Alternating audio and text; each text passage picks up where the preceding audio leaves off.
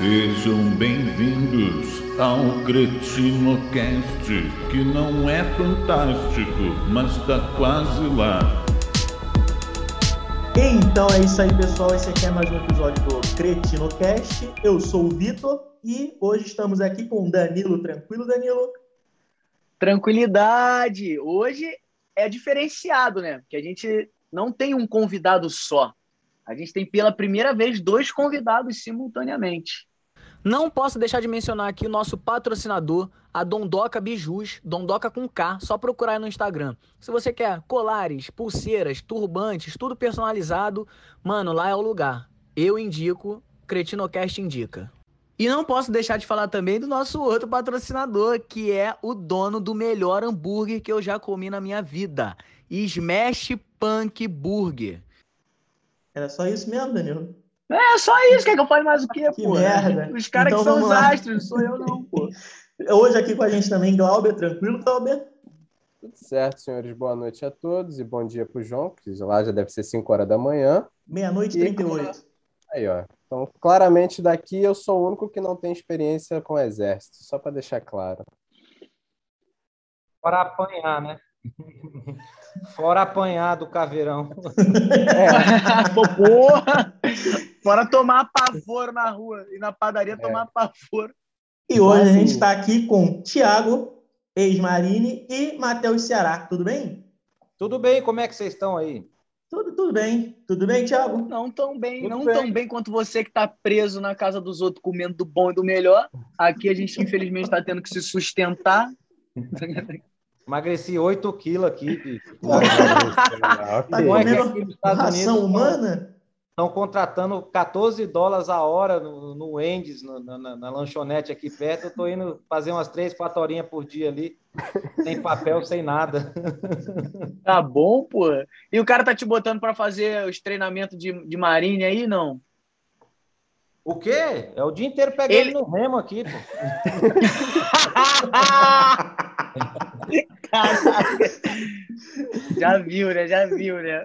Então, só para só para corrigir, é, não é marinha. Marinha é- aqui é fuzileiro naval, né? É, Ah, é, eu fiz parte da Guarda Costeira, o grupo tático da Guarda Costeira chamado TACLIC, é Tactical Law Enforcement Team da Guarda Costeira, que seria o grupo de operações especiais da Guarda Costeira. Então não é não é marinha, porque marinha é fuzileiro naval. Bom, eu corto essa Entendemos. parte, ninguém nem vai perceber. A produção me passou a informação É. errada. Não precisa cortar. não. Caraca. A maioria- No Brasil falam que eu sou do Exército. Todo mundo fala, ah, Tiago do Exército, Exército. Todo mundo fala. Aí eu falo, não, é Guarda Costeira. Dois minutos depois o cara fala Exército, mas tá tudo bem. É porque, é, no, no- pelo menos nos Estados Unidos aí, acho que a pessoal aqui no, a- a- no, no Brasil não tem essa distinção, né? Do que pertence ao quê, do que- o que, que é É. o quê. Então, por exemplo, a guarda costeira aí, eu não, eu não sei nem que, quais são as patentes, não sei se é igual no Brasil também. Qual- quais É, são aí? cinco, as forças militares são cinco, né? São então é a cinco. guarda, guarda costeira, força aérea, marinha, é, fuzileiros navais e o exército. Então Ah, é, uma das, é uma das cinco. E a guarda costeira ela é ativada em tempo de guerra. Então ela opera, ela está funcionando como como federal o tempo todo. Sim. em tempo de guerra ela é ativada como militar. Então ela tem poder, é a única que tem poder federal e militar ao mesmo tempo. Então você pode agir como federal e em tempo de guerra como militar. Então isso ajuda porque para você parar uma embarcação, é, por exemplo, da Colômbia em alto mar, se você faz isso como como a marinha é um ato de guerra, porque você está parando um barco com bandeira da Colômbia, por Entendi. exemplo. Na guarda costeira você está parando um um barco em alto mar como uma unidade federal dos Estados Unidos. Então é por isso que você consegue a guarda costeira consegue trabalhar os dois lados. Os dois lados, sim. E, e- e em tempos de guerra, então, ela faz au- au- auxílio, obviamente, para a Marinha, né? Ela, ela meio que a Marinha absorve ela ou continua mesmo dois órgãos separados? Na realidade, a guarda costeira ela surgiu antes da marinha. Foi antes A da Marinha- Marinha? A marinha veio depois. E a guarda costeira é, é a única a única força militar americana que já participou de todos os conflitos americanos. Porra. É, então, ela está em todos. No Vietnã, ela teve lá. É, no Iraque, eu, eu já fui para o Iraque. Eu já fiz é, operações em vários lugares. Então, a Guarda Costeira, mesmo com uma força pequena, ela está sempre, sempre em todos os, todos os lugares. Ela não aparece porque ela faz missões pequenas ah, ou é, alguma coisa que talvez não, não, não, de- não seja de combate direto, Sim. mas ela está sempre, sempre em todos os combates, todos os confrontos americanos, a Guarda Costeira é a única que teve em todos, né? Então teve confrontos que a Marinha não teve, por exemplo, então o Exército não teve, então os fuzileiros navais não foram acionados, já a Guarda Costeira teve em todos. Teve em todos, entendi, entendi. É, é bom, é bom ter essa, essa distinção, como eu te falei, no Brasil provavelmente é muito diferente, provavelmente não, é muito diferente, né? E as pessoas não realmente não têm essa distinção do que, que é a guarda costeira, do que, que ela representa e tudo mais, para distinguir o que, que é da Marinha, o que, que é Exército, o que, que é o que, que não. Você falou do, da questão do Iraque aí, quem, quem me indicou, inclusive, pra, até para chamar você, foi o, o Ivan, Ivan Viotti. Ele Sabe Legal. quem é? Ele, ele, quem é. inclusive ele até falou, ah, faz uma pergunta para ele e tal, não sei. Ele, você falou do Iraque, eu até lembrei agora. Qual foi a, a missão mais difícil assim que você foi chamado para fazer? as mais difíceis sempre foram é, missões em alto mar, porque você vai fazer abordagem em um barco em alto mar, se for à noite, por exemplo. Se você caiu na água, você afunda a 100 por hora, ninguém consegue te parar, porque você está todo equipamento. Então, Sim. você está no barco inflável, você está chegando num numa abordagem de um, de um barco à, à noite, por exemplo. Pode acontecer muita coisa. Você escorregou, foi para a água, morreu. Já era. Então, é, toda operação que a gente fazia, você, toda operação que, que o militar daqui, pelo menos, faz, ele espera alguma coisa. Então, ele faz a missão, já está esperando. Ó, se acontecer errado, vai fazer isso. Se acontecer certo, aquilo. Já na, em missões em alto mar, é, você não tem como prever. Você não tem como prever o, é, o não estou dizendo nem o tempo, o tempo você tem como prever, mas é, você vai fazer uma, uma, abordagem que você acha que vai demorar uma hora para chegar num barco, para você parar ele, demora duas horas. De repente, tem um temporal. De repente, o mar levanta, você está no barco inflável e está lá, ondas de 10 metros, tem que chegar ou voltar para o navio. É, então, é, as, as, missões que eu mais tive, assim, não medo, mas mais fiquei preocupado, foram missões é, que a gente fez ao redor da, da, América do Sul, né? Não vou nem falar o, o país, mas é a América do Sul que a gente fez ali. Sim, a gente já imagina qual seja. E, e, da Colômbia foi um treinamento. A gente foi treinar o grupo de operações especiais da, da Colômbia, que era um grupo que eles estavam tomando conta das, das plataformas de petróleo. Então, o que acontece? A plataforma de petróleo é um, é lugar muito vulnerável. O terrorista pode chegar ali, explodir, pronto, acabou o, a, a info dali, acabou tudo. Acabou tudo, sim. Acabou o petróleo, né? Até você repor aquilo lá, consertar aquilo em alto mar é uma coisa absurda. Fora então, o dano à natureza também, né? Que é o vazamento de petróleo, tudo. tudo... É, então, tinha barcos ali, barcos suicidas, por exemplo. Um, um membro do nosso time, do 403, o nome, nome dele é Nathan Brokenthal, ele morreu num, num, atentado que teve um barco, chegou, estava chegando perto da, da, plataforma de petróleo. Eles foram ver o que esse barco estava fazendo, tentaram parar ele, ele não parou. Aí encostaram o barco inflável do lado para empurrar ele e, e, tirar ele do caminho da, da, plataforma. Ele apertou o botão e explodiu, matou Nossa. dois caras amarelos. Caralho! É, e um cara do, do nosso grupo, do 403. E, então, ali é muito vulnerável. Então, a gente foi ali para treinar os iraquianos a como tomar conta do Golfo Pérsico, daquela área que tem as, as, as plataformas de petróleo. Então, a minha missão na, na, no Iraque realmente foi na, na cidade de Unqasar, no, no, no sul do Iraque, foi fazer o treinamento deles para eles poderem se proteger depois que os Estados Unidos saíssem, né? Então, foi uma, uma missão de, de treinamento. É. Então, tu, na verdade, então, tudo que envolve o fator natureza, é, por conta da imprevisibilidade, né, é sinônimo de perigo, né? E mar, mar você não, nunca sabe. O mar pode estar tá, tá um lago agora, você pega, sai para fazer uma missão e do nada, daqui meia hora tem ondas enormes e e tá cheio de tubarão sempre, né? Puta que pariu. Tá louco, tem essa coragem não. Então é e ainda mais à noite, fazer operações à noite em alto mar. É... E aí você chega num, num, barco, você não sabe se eles te viram ou não, se eles estão esperando você pisar no barco deles para é, para reagir. Então, é, esse, esse ponto aí era um dos pontos que você não, não tem controle. Então, tudo que você não tem controle, você acaba acaba tendo um problema. Né? Toda operação que você não tem 100% do controle... É, acaba sendo tenso do começo ao fim, né? É, é isso aí.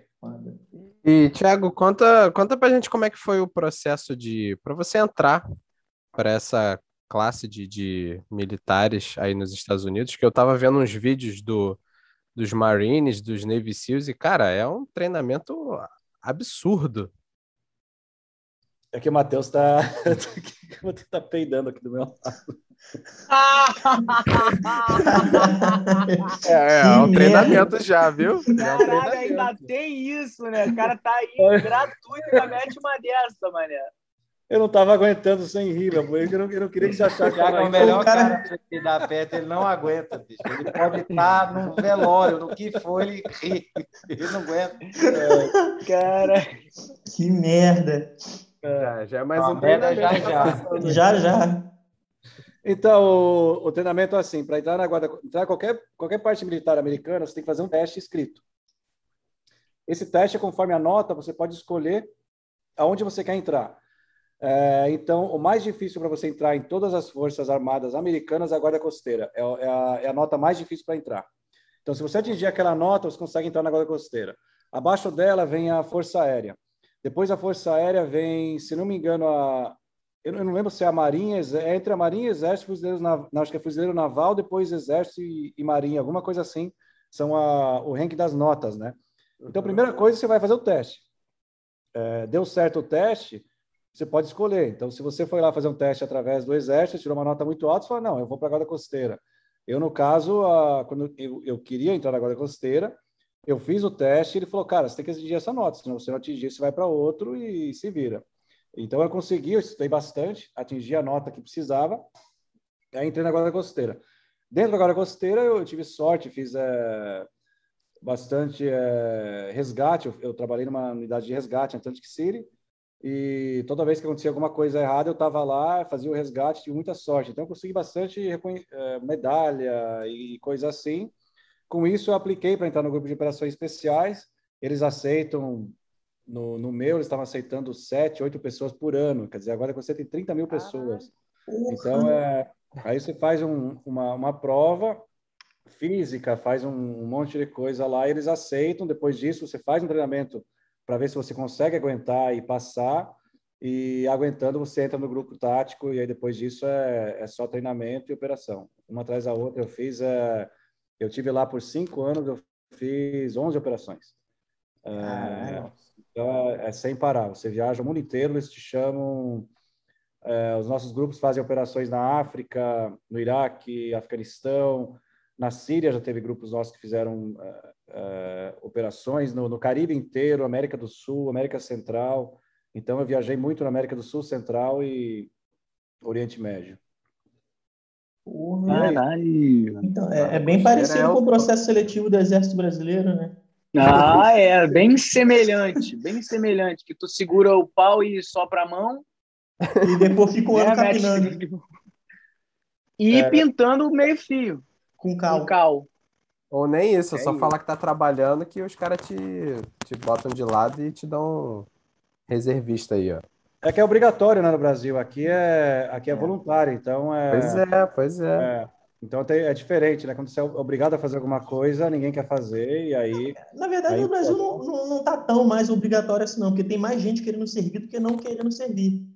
Mas Ah, acho que entendi. o pessoal tem um outro tipo de visão do, do exército. Aquela propagandinha que tem lá no, no, no Brasil, que passa nego escalando montanha, nego dando mata-leão em onça pintada.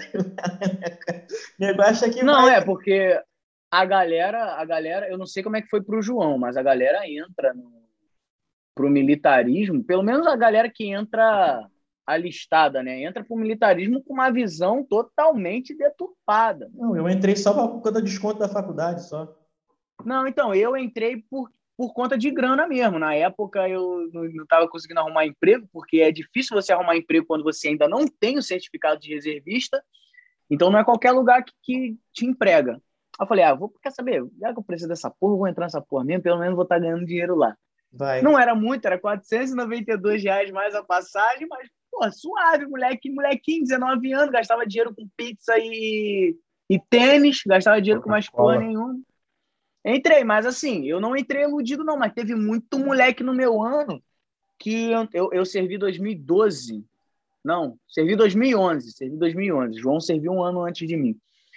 É, muito moleque entrou achando que ia dar tiro, que ia fazer rapel, que ia, porra, sei lá, andar de skate no quartel, não sei que porra que os caras achavam, não, tá qualquer merda. Pô, é, porra. Mas, cara, eu, eu ainda dei sorte porque eu fui na.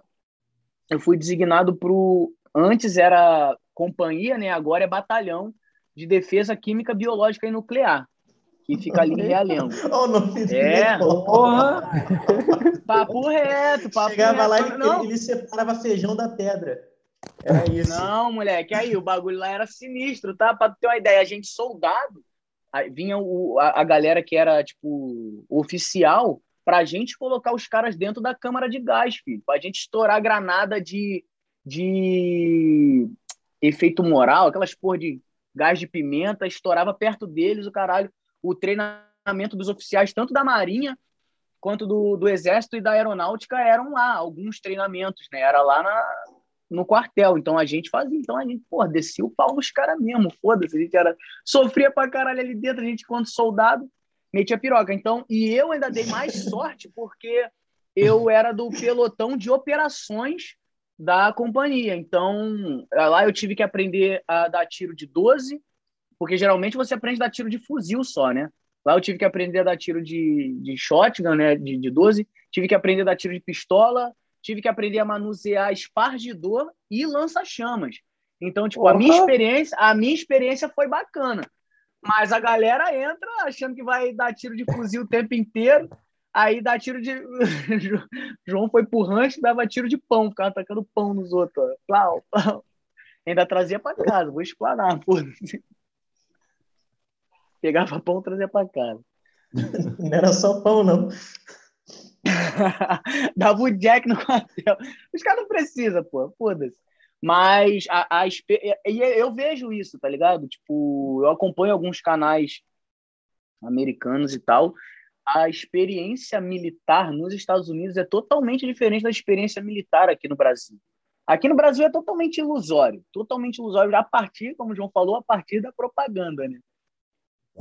É que todo país é. Eu, eu- até é engraçado. Eu tive uma reunião em, em São Paulo. é, eu não vou nem falar o nome do cara, mas é um cara famoso aí do, do Brasil. é, ele mexe com, com armas e coisa assim. Tem um.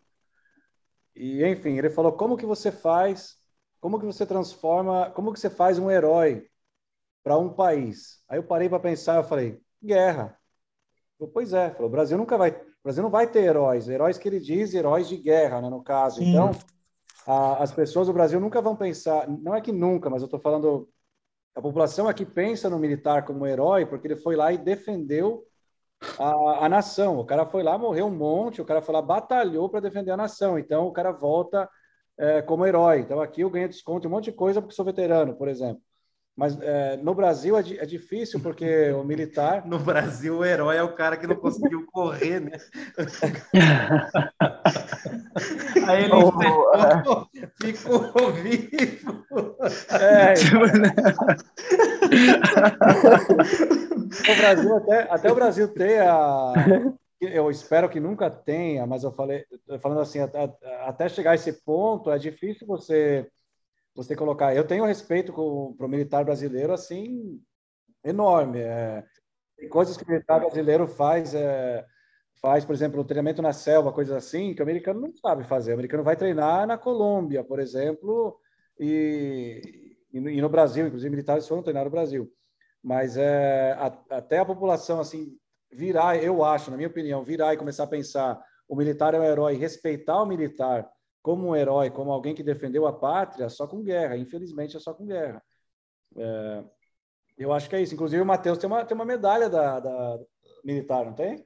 Da Eu, te- eu tenho da Polícia Militar, na verdade, prestar serviço para a Polícia Militar do Brasil, que é a MMDC, que é da Revolução de 1932, a Revolução de 32, que são 32 pessoas por ano que ganham essa medalha da, da Polícia Militar. Se eu não me engano, é a maior honraria que um cidadão, que um civil pode receber da Polícia Militar. Ter uma lapelinha, assim, que se um policial militar me ver, independente da patente, com aquela lapela ou com a medalha, tudo, eles batem continência de, de agradecimento por, por prestar serviço para a Polícia Militar no Brasil.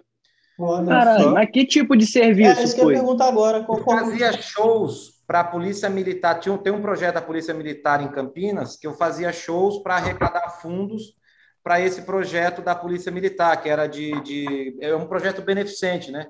que ajuda crianças e adolescentes em, condições de rua, agora não é mais, não é moleque de rua, condições de rua, né? Que fala, né? Ah, mulher, moleque de rua serve também, aqui, aqui serve. Não, é, eu falo porque agora tem o politicamente correto se falar, o jeito correto de falar as coisas. Então, tipo assim, aí ele e fazia todo esse. Era o Cabo Soares tomava conta desse projeto tal, então era muito bacana o projeto e eu que fazia o show para arrecadar fundos para isso aí. Então, era muito legal. Então, tipo assim, cara, e é um negócio difícil, porque eles ficam dois anos e virando a sua vida. É um negócio que é, tem um, um número, tem um, é, é, patente que fala, né? Tem um, re, um registro, tem um registro dentro da polícia militar lá, um, tem um número que é o número do, do, da medalha que eu ganhei e tal. Então, assim, Imagina, eles devem passar um pente fino na vida da gente se, se você deu a bunda quando era menina, eles descobrem, né? Caralho! se você procurar aí, eu já dei a bunda um monte de vezes, dou até hoje, não tem problema. É assim que eu consigo ganhar uma casa em Orlando junto com o Thiago. Que tá Entendi. Aí, Thiago, chama ele para uma missão em alto mar ó, e fala que deu merda. Aqui, aqui, na casa do Thiago é assim, quer ver? Deixa eu mostrar para vocês entenderem como é que funciona. O Thiago treinamento igual. É um descontrolado, cara. Tem um treinamento igual nos Estados Unidos. Ele mostra isso aqui para você e fala: ó, se você aguentar, você fica, entendeu?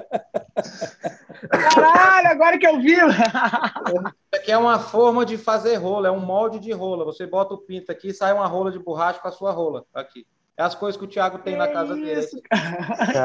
É, ele comprou, mandou entregar aqui para levar para o Brasil e aí ele fala que Você bota um pó, bota água quente, bota a rola e sai um, um consolo com a sua rola. Aí, ó, como é que faz, hein? É um... Caralho, aí, ó, um passo a passo do negócio. Para que isso, cara? É, de rola isso aí.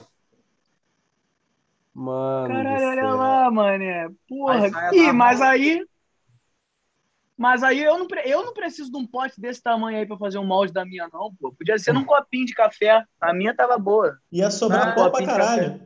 Não, isso aqui é só para assustar o cara, né? Isso aqui, só, isso aqui sobra serviço. Aí o Thiago assustar fala, ou desanimar, né? Aqui, você fica, né? É a prova do Thiago. Você tem que ter a nota. A nota é chegar até o pé. O freio é os ovos, né?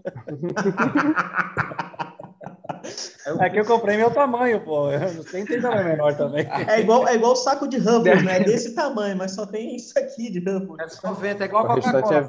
É, é só o gás. Caralho, velho. Ô, Matheus, você continua fazendo esses shows beneficentes ou já não. Já não... Não, não, eu, eu de vez em quando, quando pedem, eu faço alguma coisa assim, mas faz um tempo que eu não faço mais para esse projeto. É, eu nem sabia que existia esse projeto da Polícia Militar, para falar a verdade. Tem noção, na época que eu ganhei esse, essa medalha, quem ganhou junto comigo foi o prefeito de Campinas. Você tem noção do. do, do, do ah, nível. então, caralho. Tem alguma coisa errada aí, então, hein? Por quê? Prefeito de Campinas? É, eu moro em Campinas, em São Paulo. Não, não, sim, você, mas você participava do. do você fazia é, show beneficente. Ah, mas o prefeito deve. Eu acho que todo ano o prefeito da cidade. Ah, o prefeito da cidade. Tá, deve tá, ganhar tá, também, né? Essa medalha. Deve ser uma honraria da, da, da polícia ao prefeito também, né? Mas é uma honraria nacional? Ah, eu fiquei... Hum? É nacional? Eu acho que é nacional, Thiago. Ela é, a MMDC é nacional, ela é nacional. Sim. Então, para o cara, para o prefeito de Campinas ganhar, quer dizer, ele ganhou, ele ganhou em cima de todos os prefeitos do Brasil, quer dizer. É então... que o prefeito de Campinas na época ele era presidente dos prefeitos do Brasil. Tem um presidente ah, dos prefeitos. Nossa. Prefeito... Caralho, tem um sindicato de prefeito, mano. Tem, tipo isso aí. Então, tipo assim, eu acho que ele era o presidente dos prefeitos do Brasil, então, tipo assim, ele respondia por todos por os prefeitos. todos os prefeitos. Eu ganhei. Ah, Mas... o que eu ganhei junto no dia também era o Chiquinho Scarpa, tava também. O Chiquinho Scarpa. Caralho! Ele que te entregou a medalha? Hã? Ele que te entregou a medalha? Não, ele ganhou, ele recebeu também. Ah, ele recebeu também. Ele recebeu a medalha. Ah. É que eu acho. Mas que... aí. Mas aí. Perdão, mas é tipo. Tu, tu entrou nessa parada para fazer, aí tu tinha uma meta para ganhar essa medalha ou tu não, entrou para fazer e foda-se e de repente tu ganhou? É, é isso aí. Eu estava fazendo o trabalho e foda-se e de repente eles me, me, me chamaram para essa. Cara, eu estava fazendo dois shows em Curitiba. Eu fiz um na sexta-feira, no sábado, e aí acordei de manhã cedinho, peguei um voo de Curitiba para Campinas, recebi a, a honraria lá, peguei o voo à tarde e voltei para Curitiba para fazer o show à noite de novo. Fez o show com a medalhinha pendurada, né? É, é, muito bacana, cara. O, o, E aí eu fui na praça, eu, mostrei pro Carlos Alberto que eu ganhei, o Carlos Alberto tirou foto, agradeceu também, foi legal pra caramba. Ah, tu falou praça, eu pensei que era praça de Campinas, depois tu falou Carlos Alberto que eu... Não, e tem uma praça em Campinas que é em homenagem à Revolução de 1932, então eu recebi nessa praça. Na praça. É. Caralho, Caralho, foda. que foda. Foda pelo reconhecimento Imagino do que- trabalho, né? É. É, Pelo reconhecimento do trabalho, né? Você... Não, Mas porque é quando pra- ele falou que ganhou, Pode quando falar. ele falou que ganhou medalha da polícia, eu tava achando que era, pô, sei lá, ele trocou tiro na favela, algum bagulho assim. Mas não, é um bagulho. É o trabalho. Ele fez o trabalho dele, que é co- como comediante, humorista, e, e foi reconhecido por isso, né? É isso que é foda pra caralho na parada. Ô, É, Ele Thiago, não teve que fazer um trabalho propriamente militar. Aí nos Estados Unidos, como é que funciona essa questão de medalha, tanto para militar quanto para civil? Existem missões certas que você. É, é, certo tipo de medalha que só em missões que você consegue ganhar? Se você, como é que funciona esse tipo de. É, tem, tem missões, é, tipo assim, cada missão tem. Quer ver um exemplo? Quando o, o Katrina, o furacão acertou no Orleans, por exemplo. Então, os militares que ajudaram no, no Katrina e participaram da, da- das forças que ajudaram no Katrina receberam uma medalha presidencial que tem. Então, tem medalhas conforme a operação, conforme a. Tipo, eu tenho, uma- eu tenho uma medalha de é, da luta contra o terrorismo. Tem essa medalha. Tem uma luta, eu tenho outra que é tem um, é, é muito tem muita medalha diferente assim conforme a operação você faz. Tem medalha do Vietnã, por exemplo. Não, a minha dúvida era mesmo porque assim, se tinham certas missões certas que, que, o, que quem ia para a missão sabia que ia ganhar medalha. Tipo, no Brasil Ah, tem. É, você nunca sabe porque É aleatório. É, a é, a- é medalha é entregue para quem fez a missão e quem o seu, seu comandante colocou lá, putz, esse cara fez um bom trabalho, uma coisa assim. Então é Tem- Então, essa, essa medalha é- você ganha só se você foi é, se machucou na batalha, no confronto, ou, alguma coisa assim. Então, é, as medalhas não, não é tipo assim, faz a missão, ganha medalha. É você fazer a missão e seu comandante falar, putz, o cara fez um bom trabalho aqui. Realmente, então tem, tem medalha de heroísmo lá em cima, até medalhas é, de, de campanha, que você fez uma, uma operação, aí eles falam a unidade inteira sua ganhou porque você fez essa operação. Então, Então, disso. nem, todo, nem necessariamente todo mundo que fez a missão vai ganhar medalha. De repente, é um cara que se destacou ali na missão que ganha. É, é, depende da medalha, sim. Então, é por isso que você vê pessoas com aquele monte de medalha no peito e pessoas que estão ali 20 anos e fizeram quase as mesmas coisas, mas tem bem menos. Então, é, Entendi.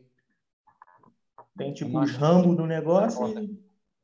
Ô, Thiago, e aquela parada que a gente costuma ver em filme americano, de, de grupo de autoajuda para os veteranos, que tem muita galera que reclama que os, os militares, os ex-combatentes e tal, quando viram veteranos, ele, a- eles até têm esse reconhecimento da população, mas o próprio governo em si é, caga, né? Deixa sem nenhum suporte e acabou, me serviu, foda-se, vai pra tua casa agora e tu se vira lá.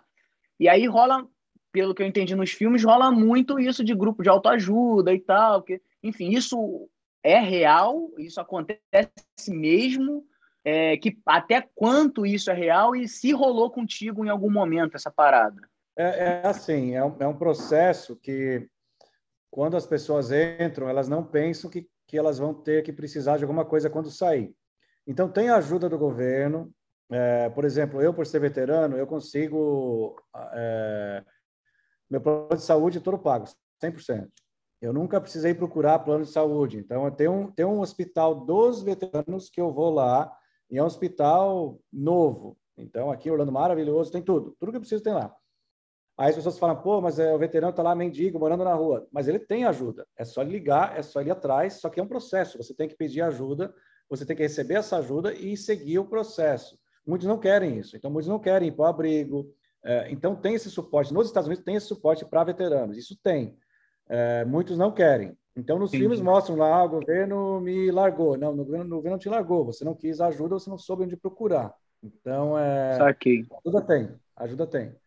E aí, só que muitos é, principalmente os caras do Vietnã, passaram umas coisas assim horríveis no Vietnã, voltaram para cá estourados e, e naquele tempo não receberam. Hoje em dia tem, naquele tempo não receberam a ajuda ah. que precisava, mas hoje mudou. Então, talvez lá no passado, você pode até ver pessoas falando no passado, voltaram do Vietnã, não tinha ajuda nenhuma.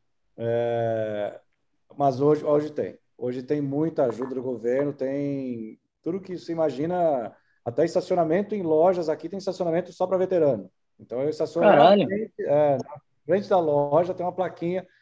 Isso é da loja, tá? Não é do governo, não é de nada. Tem. Uhum. Então é. Hoje em dia tem bastante ajuda. Lá atrás talvez não, mas mudou. E como é, como é, como é que funciona a questão de, é, por você ser veterano, a questão de armamento, você, por já ter sido um militar, você ainda pode ter porte ou posse de arma, arma de fogo dentro de casa, ou é, é alguma coisa que quando você deixa de ser militar, é, você perde essa, essa, essa liberdade de ter esse tipo de coisa? mas as leis são muito estaduais. Então, no Texas, no Texas o cara compra uma arma e ele anda com a arma na cintura. Aqui não, aqui a arma está escondida. Então, eu tenho, é velado, né?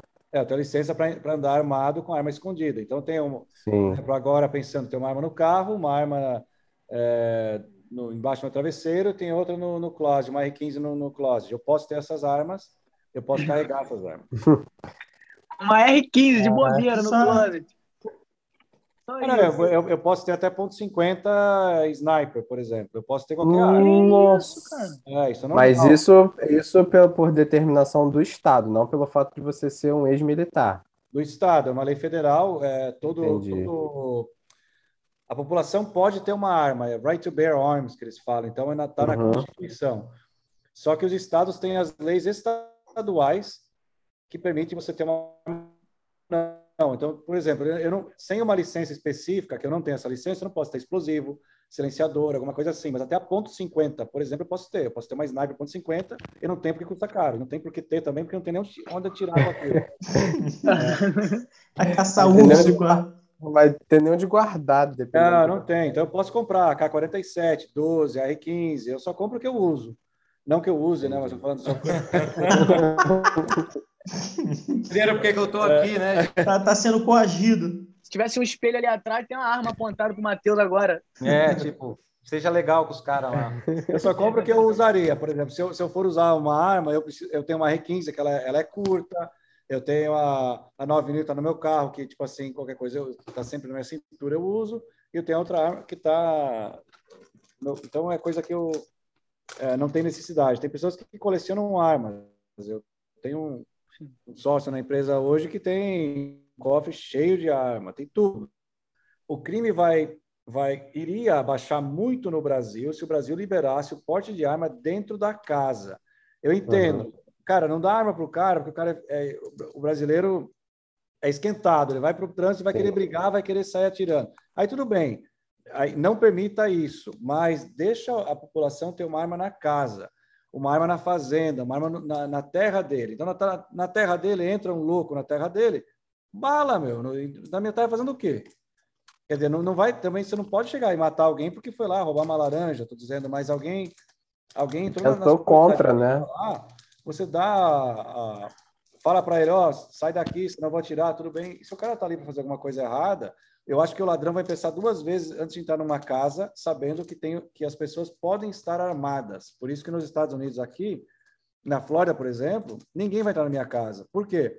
Porque de todas as casas que eu tenho no meu condomínio, na minha na minha rua aqui, se tiver 10 casas, talvez uma não esteja armada. Então, tipo assim, o cara é roleta russa, o cara vai falar qual que eu vou entrar que eu não vou levar tiro. Então, é dizer, capaz de acertar todas, né?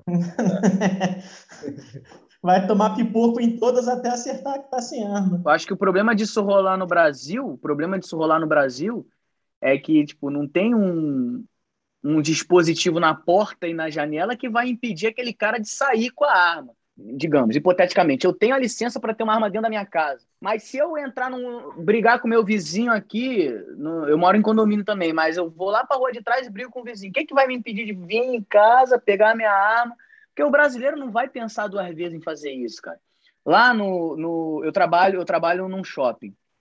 é, lá no shopping tem o dono de uma loja que dono, o cara é dono, ele nem trabalha lá, ele só é dono. Vira e mexe, ele puxa arma para alguém lá, não dentro do shopping, mas ali nas imediações, na calçada da entrada do shopping, ele briga com os outros no trânsito, ele puxa a arma e ameaça, caralho, ele faz e ninguém faz nada com o cara, tá ligado? A, a... Então, Lógico, mas um não- cenário. Tiro. São leis, são leis. Sabe, sabe por quê? Porque assim, se tivesse uma lei que, que você você voltasse para casa para pegar uma arma e confrontar ou, ou apontar uma arma para alguém lá fora e se pegasse 10, 15 anos de cadeia, você ia pensar duas vezes. Então, se É, a lei é funcionasse no Brasil, é, por exemplo, esse cara aí que, que mostra a arma, ele mostra a arma porque não tem lei, ou porque ninguém vai parar ele, ou, ou ele conhece policiais e vai pagar os policiais. Agora, se Exato. tivesse uma lei que falasse, cara, a- mostrou tua arma para alguém, 10 anos de cadeia, o cara ia pensar duas vezes, nunca mais ia fazer. Então, aqui o, o americano, ele tem arma na casa, mas ele sabe, dentro da minha casa, alguém invadiu minha casa, eu posso atirar. Mas se eu for pro meu vizinho agora, se eu, eu, e eu sou ex-federal, ex-policial aqui, se eu pegar minha arma agora e for pro vizinho e mostrar minha arma, cara, é 10 anos de cadeia. Se então eu paro para pensar, falei, eu vou fazer isso, ficar 10 anos na cadeia só para mostrar a arma pro vizinho? Eu não vou. Então, se as leis fossem rígidas no Brasil a ponto de falar, mostrou a arma, fez coisa errada, vai para a cadeia, aí, aí muda o conceito também da pessoa, do, do, do esquentado, né? Achar que porque ele tem uma arma, ele vai comandar e vai mandar em todo mundo e vai sair mostrando a arma. Aí ele se ferra. 10, 15 anos de cadeia, um cara desse tem quantos anos? 40, 50 anos, o cara tá quase até o É, final. até o dia que ele, até até. o dia que ele, que ele puxa arma pra alguém que tem uma arma pra puxar de volta. Exato. Aí eu quero ver. Ou alguém que chega lá e pode dar voz de prisão pra ele, procurar saber se ele tem porte, É. se ele se a- o armamento é legalizado e etc. Mas como aqui é Brasil, né? Tem aquilo que você falou que ele deve conhecer a meia dúzia de gente que ele não vai nem chegar a entrar na delegacia. Pois Ele é. vai dar um Aqui telefone. mesmo, aqui. Aqui mesmo onde eu moro, o cara tem um vizinho aqui que eu chamo ele de Rocha, né? Em homenagem ao, ao Sargento Rocha do, do, do, do Tropa de Elite 2. Do Tropa de Elite 1, né? Que no Tropa de Elite 2 ele não é mais sargento. Que ele é igualzinho, gordinho, carequinha, pan. Mas qualquer discussão. E ele é brigão, maluco é brigão. Qualquer discussão que tem, ele vai dentro de casa, aí ele volta como quem não quer nada assim, mexendo na cintura, marcando, aí pra mostrar que ele tá com a arma ali, tá ligado? Mas é foda, que ninguém respeita esse cara. Mesmo sabendo que ele tá armado, esse maluco é, ele é simplesmente a chacota aqui dentro, ninguém respeita. Pô, cara, então, eu, eu, eu mesmo uma vez já tive um, um problema com ele, que a gente estava bebendo ali perto, perto da casa dele ali. E aí bêbado é foda, né? Aí eu pum, fui sentei em cima do carro dele. Aí ele veio. Aí eu pedi desculpa e saí. Falei, não, não, não, perdão mesmo, errei e saí. Porque eu, eu realmente estava errado, cara. Eu vou sentar em cima do carro do cara e sair. Só que aí ele ficou, blá, blá, blá, blá, blá, blá, roncando pra caralho lá no carro. Aí ele entrou dentro de casa, pegou, aí veio com a paradinha na cintura. Aí eu fui lá, né? Tipo, eu tava bêbado, mas tava naquele, naquele nívelzinho. Aí eu cheguei e falei, cara, na moral, eu já te pedi desculpa. Tira foto do teu carro aí. Amanhã, quando a gente estiver legal, você tá com sono, eu tô meio, meio bêbado aqui que eu tô bebendo. Amanhã, quando a gente estiver legal, se teu carro tiver amassado, tiver alguma avaria no teu carro, passa lá, pô. Eu moro na casa tal, você sabe onde eu moro. Só você passar lá e resolver. Não precisa ficar gritando, roncando aí, que isso não vai levar a nada. Aí o maluco, porra, não, é, é assim mesmo, é assim mesmo. E entrou. Sabe, o cara, ele quer se mostrar. Se mostrar, assim, é, ah, se mostrar. Porra, vai pra Brasileiro. puta que pariu, porra. vai. Ninguém respeita esse cara aqui todo. Aleatório. Porra, cara. Ninguém gosta dele, ninguém gosta dele. Se ele estiver ouvindo isso aqui, ninguém gosta de tu, safado. Ninguém gosta.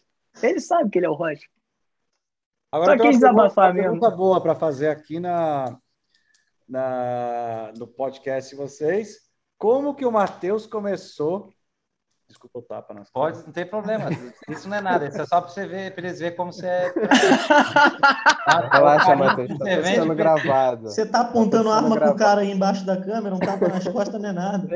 É aquelas que fica tipo embaixo da mesa, sabe? Colocada É, é, é. assim, de filme, que o cara só vem aqui e atira. Tipo Tem um aqui, Tarantino, né? embaixo Só carminha da assim. bancada. Vou É. aproveitar o podcast e falar como que ele começou a carreira, que eu acho bem inter... eu acho uma, uma, uma história bem, bem interessante da. Como eu É comecei isso, a é carreira, Como você começou a, a comédia? Você- É, É, da, do, do, porque, tipo assim, eu comecei, comecei mesmo porque na minha cidade chegou uma, um grupo de teatro. E eu, a professora de teatro, eu, fazia o grupo de teatro tal, a professora de teatro não, não colocava eu para fazer papel bacana porque eu era feio demais. Isso é verdade. Tem ela, coisas ela... que não mudam. Não, né? eu acredito em você. Eu acredito em você. Incrível que pareça, isso é verdade. Eu acredito. E os dois papéis que eu fiz na época foi. Não sei se aí tem Folia de Reis. Não, mas a gente sabe o que, que é. É. tem o Bastião, que é um Sim. mascarado que fica. Rapaziada, não sei o quê. Ele é mascarado, foi um papel que eu fiz. E outra que teve uma, uma peça de Natal que eu fiz o burro o burro. Caralho. José e Maria, tipo assim, com a roupa de burro, assim, para fazer. Então, foram os dois papéis que eu, que eu fiz. E aí eu falei, pô, não quero isso aí não. Eu queria, né, fazer minhas coisas. E eu sempre gostei de piada, tudo. E eu tinha um amigo, tenho ainda, o Leandro Zelebre, que ele é violeiro, ele toca violão tal. Eu falei, pô, Leandro, você podia fazer uma base triste e eu contar a minha história, né, com humor tal. Aí eu escrevi um negócio lá falando que era feio, não sei o que e tal. E tinha um amigo nosso que tinha um bar lá, que era o Bar do Bambu, e eu fiz o show lá, cara. 15 minutos de show. O cara tocando violão tal. Foi o primeiro, assim, que eu subi no palco. Esse tem foto até hoje, tem, tem bastante coisa. E aí eu falei, cara, esse aqui é legal, hein? Subir no palco, é bacana tal. Aí eu, eu fui fazer outro show no bar de outro amigo lá. E depois eu comecei a fazer show em rodeio. Fazia show na arena de rodeio, cara. E isso era, era muito difícil, porque as pessoas não me viam, né? Já foram em rodeio? Você gosta de rodeio, não? Não, porque se eu, se eu for no rodeio, os outros vão querer me laçar, filho. Cheio de chifre que eu já tô aqui. Não posso ir em rodeio, não.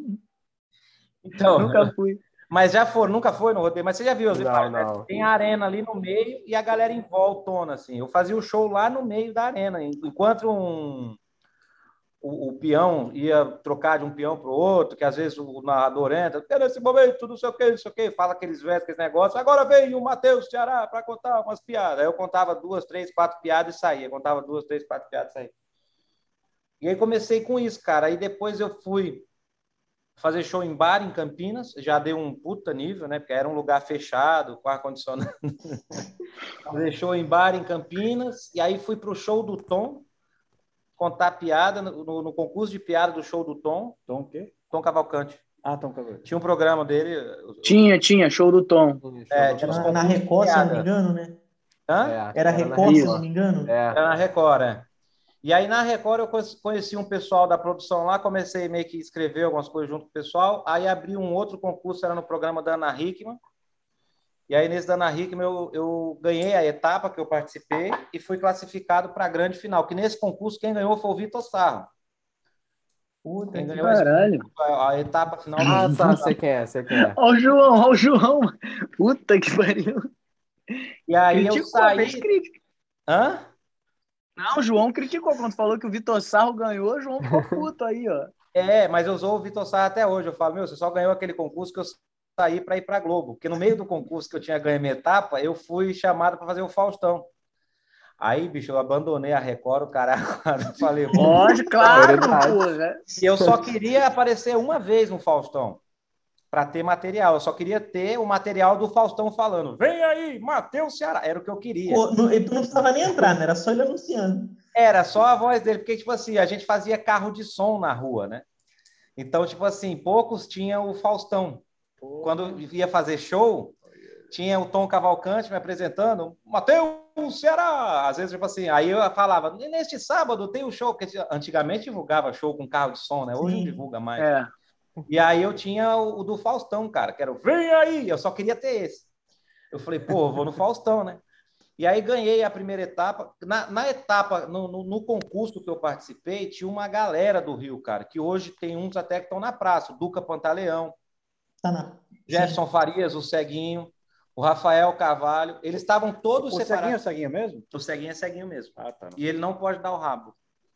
E se ele der o rabo, ele estraga o único olho que funciona. Aí... Caralho! Esse Caralho. Jefferson eu conheço. Ele já participou até de um vídeo do Diogo Defante, né? O, do, do Trank Show, ele, ele é maneiro, cara. Eu, eu gosto desse Acho que cara. ele foi no do, podcast do também, que é o- Meirelles também, né? Cego do Carvalho, que é ele e o Rafael Carvalho que faz o podcast. E aí, tanto que no outro ano que teve um concurso de grupos e eles juntaram o grupo, que é o Duca, o Jefinho e o Rafael, que eles fizeram esse Cega do Carvalho. Teve o Rodrigo Cáceres também, teve o, o Jericó, Eduardo Jericó, teve, puto, uma galera, cara, ne- nesse concurso aí. É, E era, e era aí- o que? Era aquele quem chega lá? era o quem chega lá. Sabe o, aquele moleque que faz voz pra caramba, cara? O Sch- Schroeder? Schroeder, Ah, sim, sei. sim, Ele Schroeder. tava também, ele tava também. Tinha uma galera aqui, tipo assim, começando assim, que foi nesse concurso aí, que, tipo, no outro ano mudou o ano para todo mundo. E aí eu fui, ganhei a primeira etapa lá do, do risômetro. Depois fui para outra segunda etapa, que era de risômetro também, ganhei. Aí eu comecei a animar, que só faltava duas etapas, né? Que era a semifinal e a final. Falei, pô, eu vou focar nisso aqui. Aí na semifinal eu fui bem pra caramba, que tinha voto do, do- tinha jurados e tinha voto de casa. E quem estava de jurado era Grazi Massafera, Fafá de Belém, Neila Torraca, o Bruno de Luca. Tirando Esse Nila é Torraca aí, só nome de peso do humor brasileiro, né? É. E aí. e aí, cara. Xarope. A Grazi Pô, o Bruno de Luca é uma um piada, o Bruno de na Luca é uma época, piada. não- Na época não tinha tanta internet, só que pegou muito isso aí, que eu fiquei conhecido como humorista que tira TPM. Que ela falou assim: é, pô, eu, eu vou votar no Matheus Ceará, porque eu cheguei hoje aqui de TPM, mas você me tirou dela. Ela fala isso aí. Eita. Aí, tipo, o Faustão, esse é o cara que tira TPM, meu. Aí, cara, puta, outro áudio que a gente pegou. Eu trabalhava em rádio, né? Sempre trabalhei em rádio, então eu fui muito, eu sou muito de áudio, assim, de fazer montagenzinha com os áudios. Esse é o cara que tira. Mas não, não viralizava as coisas que. Tô, tô falando de coisa de 11 anos atrás, foi em 2010. né? Aham. 11 anos atrás não tinha esse negócio de viralizar o WhatsApp, esse negócio não tinha nada. Se fosse hoje em dia, eu mandar uma dessa, imagina, era um meme pro resto da vida, né? E aí, cara, eu, eu tive o voto da Grazi, da Fafá de Belém e da galera de casa, meu. Tipo assim, na semifinal eu tive os votos para ser campeão. Aí teve que os dois últimos para votar, votar, votou um em cada um. E eu já tive, tipo, quase todos os votos. Eu já ia ser campeão, assim. Aí o Faustão falou: não, agora vocês têm que votar em alguém aí, meu, porque precisa ter a final, né? Aí votaram no Fábio Lins. E a final fui eu e o Fábio Lins. O Fábio Lins acho que agora apresenta programa no Multishow também, né? Ele, o prêmio Multishow de Humor é ele que apresenta.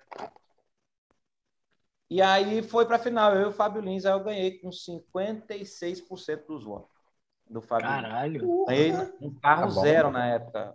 Carro que acabou de sair do forno. É. O Kia Soul. Foda. Nossa. Que é maneiro, que é maneiro. Esse carro é É. maneiro pra caralho. Ele não entendeu a piada, mas. Não, não entendi mesmo, não. É Não o carro pegou, que acabou não de pegou. sair do forno. Que assou. Kia Soul. Ah, caralho. Agora Olha. eu não tinha escutado, saiu do forno. Não tinha escutado essa porra. Com o Marcelo A Madureira internet foi a me mesma coisa. Ele teve que repetir a piada três vezes pro Danilo entender a piada. Ô, João, vai tomar no cu, João. Vai se fuder. E aí, o João ele cara, dá sorte que ele não apanha porque ele tá em Portugal, cara. É. Por isso que ele fala essas É. merdas. Né? É lógico, é lógico. Ele sabe que, que o buraco é mais embaixo. E Mas daí prossiga. eu fui contratado para uma rádio em Campinas, que é a maior rádio de Campinas, que é Educador FM. E aí na rádio Educador FM eu conheci, conheci o Zé, a galera do Café com Bobagem, Zé Américo, Enio Vivona, escola do rádio, né? Sim. E aí o Zé Américo, um dia eu tomando café no final do dia lá, eu falei, Zé, eu tenho vontade de fazer a praça, cara. Ele, ah, vou, vou ver se eu falo com o Carlos lá. Ah, pra você se faz lá. Ah, legal. E aí ele me indicou, cara, me indicou lá fazer um teste na praça, que foi no final de 2010, dezembro de 2010. Eu fiz o teste. Era a última gravação do ano, inclusive, de 2010.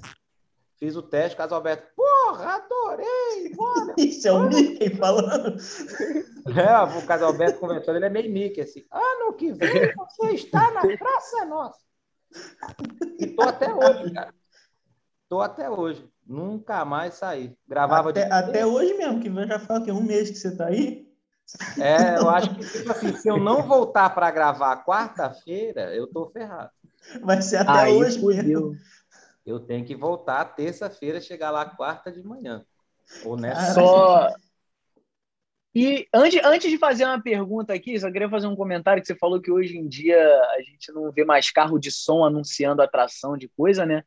Mas aqui em Mesquita tem avião de som. Fica passando um aviãozinho É? aqui é, anunciando uma atração. É, avião de som a- a- anunciando uma, uma porra de uma atração que até hoje eu não consegui entender o que, que o cara fala.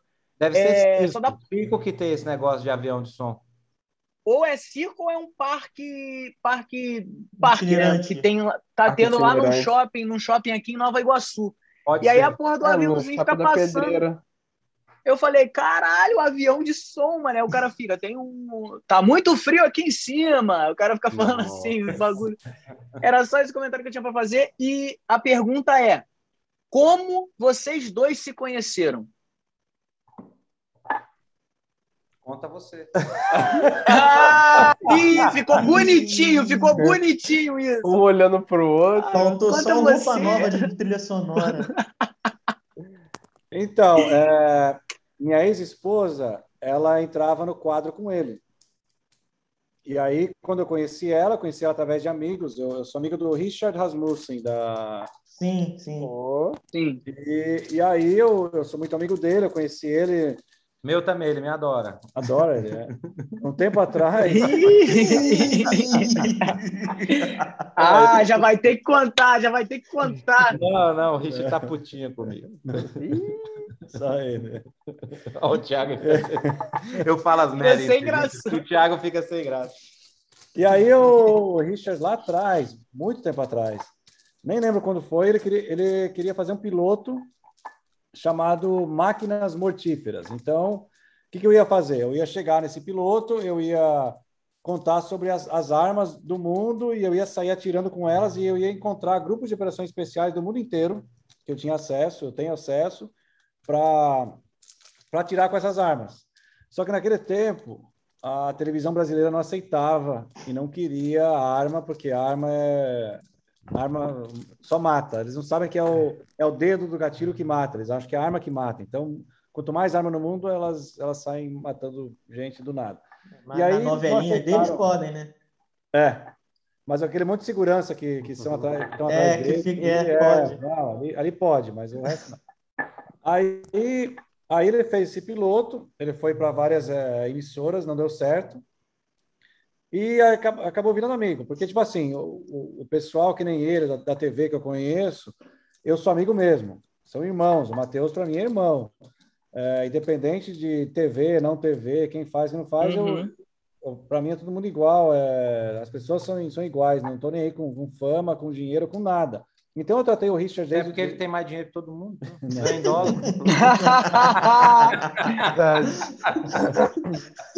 Ah, o E- aí, se alguém que- falar que, não- que tem mais, ele tem arma também. Aí- Ah, aí, é, ele tem o dinheiro e a arma. E se Aí, tomar Danilo. arma, ele tem treinamento. E a gente fica dentro da casa dele, ou seja, para ele tomar um tiro é um peido. É, um, dois palitinhos. Então, o Richard, assim, é, desde o começo, tipo, cagava para Richard as músicas, eu falava o que eu pensava, e acho que virando amigo por causa disso. E aí, é, eu, eu, eu, eu divorciei da, da minha esposa anterior, e eu era muito amigo dele, estava em Orlando, e aí eu conversei com ele, e nessa conversa, ele estava falando com a, com a ex-esposa dele, que é a Renata Schmidt, do, do Ratinho, sou muito amigo dela hoje, con- continuo amigo dela, e, e ela tinha uma amiga que estava solteira naquele tempo, que foi minha ex. E, e a ex, desse tempo que, que foi minha ex, ela entrava no quadro dele. Então, tipo assim, era muito amiga do, do Matheus.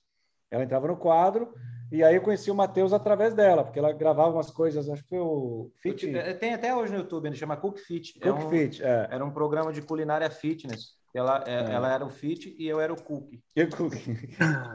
Aí eu Matheus através dela e a, a gente virou amigo. é, eu, eu fui casado com ela um tempo também, a gente divorciou, é, mas tipo assim, tudo de boa. A minha ex anterior divorciou de boa, com ela também, nunca teve estresse nenhum. E eu continuo amigo dele, a gente continua amigo de boa, nada, nada, nada. Então, eu conheci através, através dela e, e continuamos amigos. Eu, tenho muitos amigos que eu conheci através dela também, inclusive ela também tem amigos que, que conheceu através Conheceu de... através de você. Carlos ah, Alberto, foda, também, pô. Carlos Thiago. Alberto, o Carlos Alberto também, muito gente boa. E, e aí foi isso. Porque eu acho assim, é, é o complicado, o, o ruim da. E, e, me corrija se eu estiver errado, mas o ruim da, da pessoa famosa é assim: são pessoas que, que viram amigos por conta da pessoa ser famosa. Aí por interesse, aquele, né? Por interesse, com aquela coisa atrás, tipo assim, meu, e, e eles sabem que desde o começo eu não tô nem aí, não, eu, eu, quando eu gosto da pessoa, cara, eu gosto da pessoa e viro amigo da pessoa, independente do que faz. Pode é, mas ser. Eu, eu acho também que o artista é meio escaldado já com isso também. Ele percebe quando a pessoa só tá ali por interesse também, porque não fica uma coisa muito natural também, né? É, é, é que nem eu percebo isso, inclusive, com a minha esposa. É, que esses dias um amigo meu me perguntou, Matheus, será sua, sua mulher faz amor com você por amor ou por interesse? Eu falei, lógico que é por amor. Cara, Aí ele falou, por que você tem certeza disso? Eu falei, porque ela não demonstra o mínimo interesse.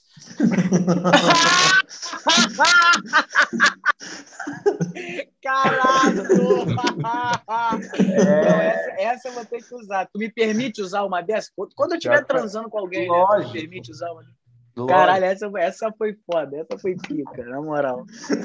Na, na hora que fizer a piada, tem que fazer os agradecimentos a quem te deu a piada, hein? Lógico, lógico. Me deu não, né? Tô usando, parafraseando. Ele não me deu, ele não escreveu para mim. Piada é dele. Caralho, é. muito boa, essa foi muito boa. Mas assim, é, né, nesse ponto, é uma parada que às vezes eu fico pensando, né? Que agora que eu tô ficando famosíssimo aqui, é, eu tenho medo disso rolar. Tipo, eu sei que vai ter muita gente que vai se aproximar pela fama, é... mas não rola também um, uma, um escaldamento desnecessário, não? Tipo, do cara às vezes achar que a galera tá tá chegando nele por ele ser famoso e ele acaba ficando babaca por causa disso? Tu acha que isso rola Cara, muito? No meu caso, eu uso muito essa chegada do pessoal para conversar comigo para fazer negócio. Muito. O cara chega para conversar uhum. comigo, a primeira pergunta que eu faço para o cara, onde você mora, o que, que você faz, qual que é seu nome? As três coisas que eu pergunto para o cara. Aí eu já vejo que o cara faz, eu já tento engatar de alguma coisa, fechar algum patrocínio, uma permuta de alguma coisa. Thiago vê aqui, eu vou, tá vou cavando. Você inverte esse interesse, né?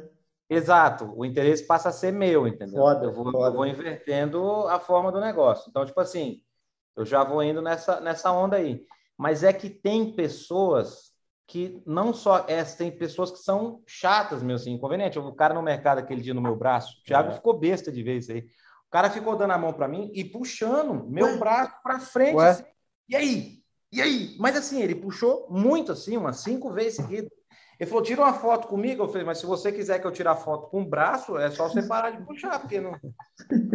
e o cara não parava de puxar meu braço para baixo, assim, velho, doendo meu braço. E tem gente que às vezes eu tô com a minha filha no colo, assim. Aí o cara, não, tirar a foto aqui. Falei, não, segura a minha filha aqui, eu dou para minha esposa. Não, não, com a neném. Eu falei, não, com a neném não, ela não é. Vai, caralho! Que isso? Lá em Gramado, uma vez, a gente estava jantando, aí eu saí, porque não tem essa. Se eu estiver na mesa, o cara fala, tira uma foto comigo, fala, tira agora, não sei o que depois, não tem essa, eu tô comendo, depois eu tiro. Não, eu tiro na hora ali, pra, já para matar logo. Uhum. Assim.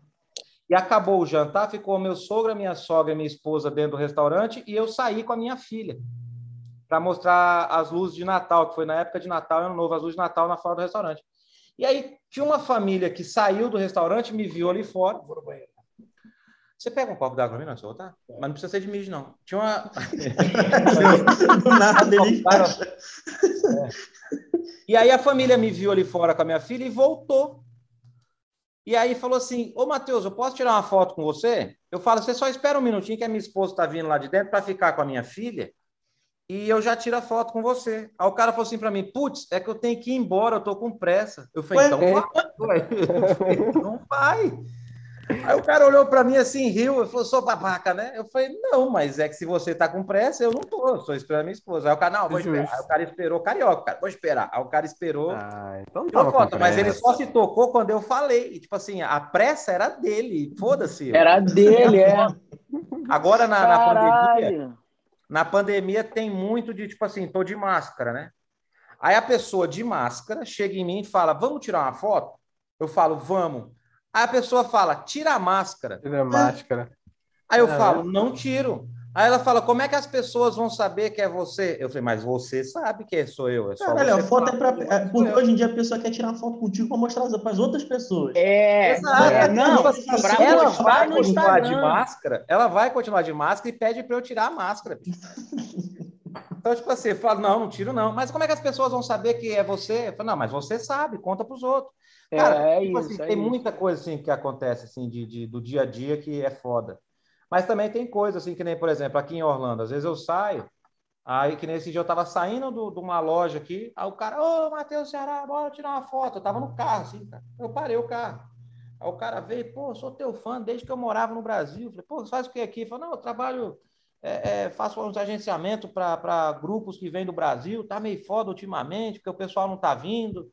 É, Ele vende ingresso, faz tipo um- uns passeios na cidade com a galera e tal. Uhum. Tem uma van que ele faz o passeio. Você contrata o cara para fazer passeio, aí ele vende ingresso mais barato, essas coisas loucuras. Meio que um tour, né, que ele faz. É, e aí o cara falou, pô, eu gosto de você desde que eu morava no Brasil, tô aqui há sete anos já, não sei o quê. Porque, tipo assim, quem me conheceu na praça, é, esses dias eu conheci o Gustavo Tubarão. Vocês conhecem o Gustavo Tubarão? Não. É daí do Brasil, ele é, é- ele é influencer do Instagram. Cara, o moleque, tipo, 7 milhões de seguidores no Instagram, bombado, ele foi participar do programa da Eliana, que eu sou jurado daquele quadro famoso da internet lá. Uhum. Ele foi participar como jurado também. Aí eu fui ver o Instagram dele, ele me seguia. Eu falei, pô, cara, eu vou te seguir de volta aqui, não é por nada, mas é que, tipo assim, eu sou tiozão. Eu com 37 anos hoje, pra molecada de Instagram com 21, 22 anos, eu sou tiozão, né, pô? Eu não conhecia seu trabalho, mas vou te seguir aqui, eu já vi que você me segue. Ele falou, pô, eu sempre te segui, cara, eu, eu assisto você desde criança. Eu tô tomando Caralho. teu cu, rapaz, quantos anos você tem? Ele falou, tenho 21. Eu tô há 10 anos na praça, ele me assiste desde os 11, cara. Ele realmente Desde os 11. desde criança. E aí, tipo assim, aí ele pegou e no, no final falou assim: Olha a tua caixa de mensagem. Há uns três anos atrás eu fui fazer show em Belo Horizonte ele mandou uma mensagem para mim no inbox assim: Ô, já que eu nunca te pedi nada, me arruma um ingresso para ir no teu show. Ele já tinha mandado mensagem, duas vezes, né, mensagem no Instagram. Né? Caralho! Tem muito Caralho. dessa parada, né? Doideira, O mano. moleque hoje é explodido. Então, tipo assim, um cara que nem esse, que mora aqui há sete anos, ele conhece realmente o, o meu trabalho da praça. Porque Sim. são 10 anos toda semana na praça, né, cara? 10 anos toda semana entrando ali, um quadro de 10, 12 minutos toda semana, e toda semana alguma coisa sai para é, WhatsApp, agora TikTok. Você entra no TikTok, o que tem de vídeo do Matheus Ceará e Paulinho Gogó é o presidente, pô. Esses dias uma mulher não estava lá de manhã cumprimentando ele naquele negócio na hora da alvorada lá, que ele está saindo de manhã. E tinha uma moça deficiente, ele conversando, ele começou a dar umas palavras de sabedoria para mim. Ela falou assim: tem três coisas que salvam a minha vida no dia. Primeiro, eu acordo de manhã, a primeira coisa que eu faço, eu vejo um quadro do Paulinho Gogó ou do Matheus Ceará. Depois eu vejo uma missa, não sei de quem lá do cara lá, e depois eu vou, vou tomar banho e ver minha- fazer minhas coisas do dia. O cara de manhã assiste Matheus Ceará e depois vai para o padre. Então ele vai do inferno ao céu e Ou o contrário, né? Ou o contrário, né? Às vezes ele vai do céu pro inferno e não tá nem sabendo. É, então, Largar- tipo assim, não, não tem mais cara largar o humor pra questão ver de missa quem é conhece o trabalho, entendeu? De quem gosta, esse negócio de internet aí, de WhatsApp, cara. Tem vezes que eu recebo o próprio vídeo meu. Cara, tem um vídeo. Esse vídeo rodou muito, mas muito, mas muito mesmo. Porque tem uma piada que eu faço no show, há anos eu faço essa piada, que eu falo que, tipo assim, o homem, ele não tem controle do próprio esfíncter do corpo dele.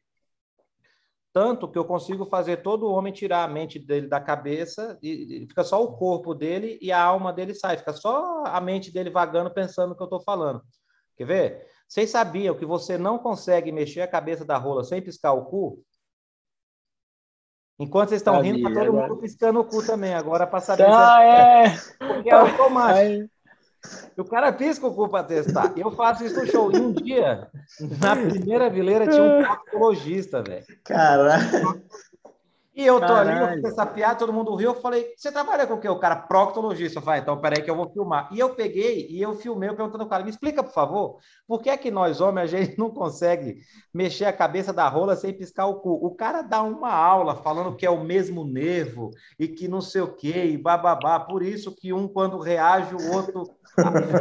Cara, esse vídeo, cara, até hoje, isso tem uns cinco anos, cara. Eu fiz esse vídeo lá perto de Birigui, lá, eu tava fazendo um show. Há uns cinco anos, eu fiz esse- até hoje eu recebo esse vídeo. Olha o que eu recebi seu, dá a impressão que foi ontem, assim, mas faz muito tempo que eu fiz isso aí. Então já perdeu isso aí, mas é, é, perdeu essa, esse domínio aí. Então, tipo assim, voltando à sua pergunta do, do, do pessoal ser folgado, eu não ligo muito, não, mas tem hora que, tipo assim, dá uma incomodadinha, isso aí. Mas o Thiago tá sempre comigo, ele vê, eu atendo bem a galera, eu não. Não- eu posso estar puto, cara. Tipo assim, discutindo com a minha mulher, que é duas coisas que eu mais gosto de fazer na vida: comer e discutir com a minha mulher. A gente está discutindo assim, daqui a pouco eu viro, tiro foto com a pessoa, e volto de novo. Mas a pessoa tem sempre que atender bem, né? Então, tipo assim. E é nos lugares mais inusitados, assim, tipo assim. Uma vez eu estava no aeroporto de Fortaleza, eu nunca esqueço aí, cara. O avião chegou em Fortaleza, o cara tava ali para me buscar para fazer show no teatro. Eu falei, cara, eu preciso cagar. Falei pro motorista, eu preciso cagar. O cara falou, não, então vai lá que eu te espero. Eu falei, então beleza. Aí eu fui, entrei no banheiro do, do, do aeroporto ali, já na saída do desembarque, para cagar. A hora que eu entrei, sentei, baixei as calças, dei o primeiro peido, prá, um cara na porta. Toc, toc, toc, toc. Ah, É. Ele falou, Matheus Ceará, caga rapidinho aí que eu queria tirar uma foto. Juro. Caralho, cara. Caralho. Juro por Deus. E, o- e a única prova que eu tenho é o cara que foi me buscar, que é o motorista, que estava no banheiro junto ali. O cara estava mijando. O cara estava mijando e me esperando, e o cara bateu na porta. Ô, Matheus Ceará, caga rapidinho aí que eu quero tirar uma foto. Eu falei, não pode ser. Isso é... Não. Tem, tem nem, tem, tem nem como pode, ficar puto com a pode. pessoa dessa, de tão hilário que é o Pode negócio, ser. cara. Que é Não, não tem como ficar puto. Porra. Avião, não. avião, esse dia eu tava avião, cara, tipo assim, ó, sentado aqui na janela, o cara do meu lado, minha esposa e minha filha na frente. Eu fui para Brasília, fui show em Brasília, do lado de Brasília, na verdade. E eu tô sentado quando eu vi ó, o cara com o celular assim na minha cara, assim, ó. Eu falei, pois não? Tirar uma foto, né? Ele já tava ligando de FaceTime pro filho dele. Olha aí, filho, ó. Não falei que ele tava aqui? E cara, Não. Tá aqui ele aqui do meu lado, aqui, pegou o voo comigo e falando alto pra caralho. O avião tinha acabado de, de aterrissar lá em Brasília. O cara, tô com o Matheus Ceará aqui, filho. Ó. Falei pra você, o cara já tinha ligado. Caralho, anunciando pra todo mundo. Não, e tipo, é, é, é, como é que eu vou falar? É, quando a gente tem, não é, não é, é Intimidade. intimidade zero, não, nem sabia quem era o cara, o cara já ligando com o vídeo, assim. As coisas que acontecem, não tem muito o que Mas falar. assim, é, é, é, é uma parada que é meio bizarra, mas no fundo, tu. Assim, não sei, né? Porque nunca aconteceu comigo, mas no fundo, tu dá aquela massageada no tu fala: caralho, mano, esse cara tá desesperado dentro do avião, ligando pro filho dele por FaceTime, porque ele. É uma oportunidade. Na cabeça do cara, é uma oportunidade da vida dele de estar ali do lado do Matheus Cereal. Ce- Cereal, ó. Matheus Cereal é para comer com leite. Do-. O leite vem depois, tu come primeiro, o leite vem depois. É, o, o cara- a oportunidade da vida do cara de estar do lado do Matheus Ceará ali. Ele não sabe quando que ele vai estar de novo nessa, nessa posição, sacou? Aí É. eu, eu, enquanto famoso emergente, eu fico nessa, nessa parada. Eu falo, porra, deve ser foda uma parada dessa. O cara, eu tô cagando, o cara bate na porta do banheiro e fala assim: ó, caga rápido aí que eu quero tirar uma foto contigo, filho da puta. Porque eu, beleza, eu vou passar por aquilo outras vezes.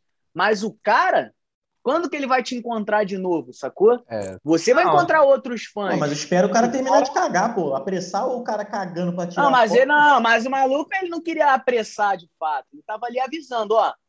Tô aqui te esperando terminar de É o cagar, Daqui a- também, ele, ele, ele quebra aquela. Tipo assim, vamos supor, ó. Isso já aconteceu, tá? Eu tava fazendo um show numa cidade, eu fiz o show numa cidade. E cidade grande, Ribeirão Preto. Tem mais de um teatro. Eu fiz o show em um teatro e tinha uma atriz global que fez uma peça no outro teatro, no mesmo horário, no mesmo dia. Quando acabou, e com a mesma produção, que é o pessoal do Teatro GT lá de Campinas, o Douglas. Acabou a peça dela e o meu show, nós fomos jantar no mesmo restaurante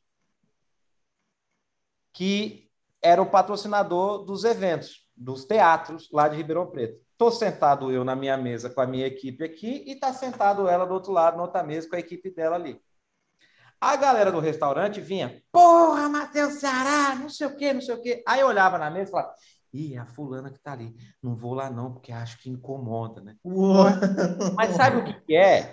É que o humorista, a galera, eu entro na casa da galera ou no celular do cara, já exatamente pro cara rir. O É, ator é não, verdade. às vezes o ator que tá ali, ele faz um vilão na novela, ele faz um papel do não sei o quê, ele não gera essa intimidade. Não tem Sim. essa. O ator ainda tem uma barreira. Que, tipo assim, fala, caralho, será que eu vou incomodar o cara? Porque o ator é um papel que ele tá fazendo. Eu não, o cara, sou eu. Sou eu, puta, É encontrou- verdade, é verdade. Ceará, acabou. Não, não encontrou o, o, o Cro, por exemplo. Ele encontrou É. o cara que faz o Cro. Então, tipo assim, É é- isso. ele não vai chegar no Cerrado e falar, ô Cro, tira uma foto comigo. Caralho. E o Cro, yeah, não sei o quê, fiquei rosa chiclete. não, vai fazer isso. Então, tipo assim, o humorista é isso que o cara espera o tempo todo. Então, tipo assim, já aconteceu isso aí. E eu vejo que fala, tipo assim, a barreira que tem do, do humorista é isso: é o cara puxar o braço, é o cara bater na porta cagando, é o cara dar dedada no rabo, tem cara que vem dar dedada, ô filha da puta, dá dedada no rabo, Eita, Que isso? é minha família. Caralho, tem muito disso, tem muito disso. Aliás, É. eu ouço, né? Tem muito disso, não. Que é, É, o isso, humorista, o- a galera acha que o humorista é bagunça, porra. Foda-se. Ah, o cara, o cara vai levar na boa, vou enfiar o dedo no cu dele aqui, que ele é humorista, é humor, comédia, porra. Caralho, É. cara. E, tipo assim, só que em contrapartida, que nem você falou isso aí, é legal quando acontece essas coisas inusitadas. E, tipo assim, é legal também quando eu tô fora do país, entendeu? E eu vou fazer show que nem eu fiz Boston, Framingham, aqui Orlando mesmo. E você ter público que paga o seu ingresso do outro lado do oceano para ir ver seu show. Você fala, caralho, não tem um limite do trabalho nosso, entendeu? Você não sabe quem está assistindo, quem gosta de você, quem pagaria para te ver. Isso é muito louco. Então, quando você começa a ter essa dimensão assim, você começa a ver que fala, caralho, é, na, na vida mesmo, não custa nada tratar as pessoas bem, né? Mas como artista ainda não custa muito mais ainda você tratar as pessoas bem. Porque É, é, é como Portugal, ele é de Portugal. Quem sabe Portugal dá pra fazer. Você acha que dá pra fazer show do Matheus em Portugal? Tranquilamente. Tranquilamente. Mas assim, sem sombra de dúvidas. Ainda mais você falando do pessoal estrangeiro, o pessoal estrangeiro, seja brasileiro, seja de qualquer nacionalidade, tem muita carência do- dos humoristas, dos músicos da sua terra natal. Eu tava, a gente estava conversando esse dia com, com o Laírton, o Lair do, do Morango do Nordeste, e eu falei isso para ele. Eu falei, cara, se você vier fazer show aqui, com certeza seu show vai lotar, porque o público aqui tem carência desses artistas. Tanto que eu, eu tava num bar esses dias com a minha esposa e o cara tava tocando Morango do Nordeste. Eu fui, filmei mandei para ele. Eu falei, aqui, ó, te falei. É. O público, É ele tem carência. E aí, em Portugal, eu tenho, eu tenho, um, eu tenho uma passagem que aconteceu que é legal aí, que o Maurício Meirelles, quando ele fazia webbullying no teatro, teve uma vez que ele estava fazendo webbullying com o Jefinho Farias. e aí, o Jefinho cego, o Jefinho me chamou no WhatsApp, eu estava no camarim, e, eu, e era o Meirelles no WhatsApp do Jefinho, né, fazendo webbullying. E o Jefinho me chama, fala, Matheus. Falei, fala, Jefinho. Ele falou, porra, cara, tem uma menina lá da praça que tá pagando pau pra mim. Eu falei, pô, legal, manda a foto aí pra eu te falar quem é, né? Aí ele, o, o Meirelles mandou a foto de um negão, cara. Grandão. assim. Eu falei assim, não, Jefinho, pega essa aqui que é mais legal. Eu tenho um negócio que eu faço que eu viro a bola do saco fica um negócio liso, assim. E eu tirei a foto da bola do saco e mandei pro Jefinho. A bola, só a bola estufada do saco, assim. E abriu o telão do teatro, na casa Caralho! aquela bola. E quando teve essa reação, o Meirelles começou a mandar a foto do meu saco para todo mundo. Ele mandou para a Kéfera. Ele, tipo assim, ele fez a saga, mandou para todo mundo, começou a mandar, todo mundo que participava, ele mandava. E aí, quando ele fez em Portugal, ele fez com a irmã do Cristiano Ronaldo. Sim, eu vi esse. Nossa senhora. Tem o meu saco lá. No telefone da irmã do Cristiano Ronaldo. O Meirelles, ele me chamava, falava, ele me chamava, tipo assim, dos números, ele, tipo assim, ele me avisava antes, ó, vou fazer com fulano de tal, vai chamar um número diferente aí. Aí ele só mandava assim, e aí, manda o saco? Eu já, tá, já tinha salvo a foto, só encaminhava. Caralho, mano. Aí, o Maurício também, o Maurício não tem limite, né, mano? É muito. É, pra ele não fala aquela pergunta, qual o limite do humor? Pra ele não tem, viado. Ele não sabe nem o que, mas que isso é é bom isso. pra caralho. Isso é bom pra caralho. E Porra, ele muito fazia muito foda. isso aí, cara. Então, tipo assim, é, foi, foi, foi- é isso aí. É, é esse tipo de idiotice que, tipo assim, aí você vê que, tipo assim, o pessoal de Portugal começou a me seguir. Eu acho que o segundo país que mais me segue é Portugal, fora o Brasil. Porque, por causa dessas. Caso exatamente esse negócio que eu fiz com a irmã do Cristiano Ronaldo, os caras falaram, não acredito, cara. Parece que ele mandou o celular dela pro Cristiano Ronaldo. Foi um negócio Nossa assim. eu não- eu não cheguei a. Caralho, chegou nele ainda. Nossa senhora. É porque, tipo assim, ele mandava de uma pessoa para outra. Tipo assim, tava a pessoa. Por exemplo, a Kéfera tava conversando, acho que com a Bruna Luiz, não sei o que ela tava conversando. E do celular da Bruna Luiz, ele mandou meu saco para, entendeu? É. Pra Kéfera. Era Caralho. tipo assim que ele fazia. Thiago tá só, tá só, só curtindo a vibezinha ali na dele. Pegou uma cerveja, vai tomar uma cervejinha. Thiago, assim, primeiramente gostaria de agradecer a vocês dois, a gente já vai encerrar. É, Como é que tá sendo para você que, óbvio, né? Você já tem, já tá acostumado de, de, de, de presenciar essas paradas por vocês serem amigos. Mas eu imagino que você, enquanto é, militar e tal, ex, né? não é militar, né, que fala, enfim, Forças Guarda Armadas, costeira. guarda Veterano. costeira, Veterano. Vo- veterano, você enquanto veterano deve ser uma pessoa é, mais reservada. Imagino eu, posso estar falando merda também. Mais caralho. reservado, mais literalmente. É, quando você tá com o Matheus, rola essa parada de- desse assédio, né, que, que os fãs têm com ele. É, para ele, ele já está acostumado, mas para você, estando com ele, como que você enxerga isso? Tipo, tu fala assim, caralho, não conseguiria lidar com uma porra dessa. Ou tu fala assim, porra, seria maneiro se rolasse uma parada dessa comigo e tal. Como é que é para você essa, essa situação? É, eu, eu nunca pensei nisso, para ser bem sincero. É é que eu sou bem reservado, eu sou bem quieto, reservado. Quem me conhece fala, puta, o Thiago é quieto o tempo todo. É, acho que o Matheus só viu eu fazer arte, alguma coisa assim, que eu estava muito bêbado aqui no no 4 de julho, né? Foi. Fora isso, eu sou completamente reservado. Então é, é difícil, eu não consigo me expressar, falar. é, é, eu falo do, do que eu conheço, a parte militar, esse tipo de coisa. Mas é, nunca pensei, tipo assim, alguém chegar a pedir para bater uma foto comigo. Eu vou rir, né? E, tipo assim, o cara que puxou o braço dele, eu queria matar o cara, né? O cara puxou o braço dele, eu falei. Eu fui olhar pro cara assim, eu Opa! falei pra mim, eu tava encarando o cara, eu falei, meu, o que que tá acontecendo? Eu falei, vai dar. Já tava pensando o que, que eu ia fazer com o cara, né? É, então, eu nu- nu- nu- nunca pensei nisso. Nunca pensei assim, tipo, qual ia ser a minha reação. Eu nunca pensei em ser famoso. Não, eu, eu Uhum. sou quem eu sou, eu dou risada junto e, e a gente tá aqui, é só isso. Não tem nada. Não tem nenhum. não- Caralho, então... então quando tu tá com o Matheus e rola uma parada dessa na rua, tu já deve ficar nervoso, né? Tu fala, caralho, se der merda aqui, sou eu que vou ter que resolver essa porra dessa situação, né? Ah, eu- é Mais eu ou fico- menos isso. fico sempre atento, né? Acontece uma coisa, alguém puxa ele, algum- eu, eu fico sempre olhando, olha ao redor o que tá acontecendo, tá? Mas tá, é sempre um lugar controlado, né? Tá sempre numa loja, alguma coisa assim. No Walmart, é, as pessoas aqui conhecem ele, em restaurantes, então é sempre um lugar controlado. Esse cara do. Lá no Camilas, né? Que deve ter brasileiro pra caralho lá no Camilas, esse cara deve ser é, sucesso, deve comer de graça o lugar lá. mais sossegado que nós É. fomos, né? É, Sério? Que Porra. isso, cara? Lá nós fomos essa semana, cara. Almoçamos, não teve uma pessoa que veio tirar foto. é, lá foi. Caralho, que Só doideira. tinha É, eu brasileiro. também, é, eu também tô falando aqui, mas eu não conheço, né? Eu falo do Camilas como se.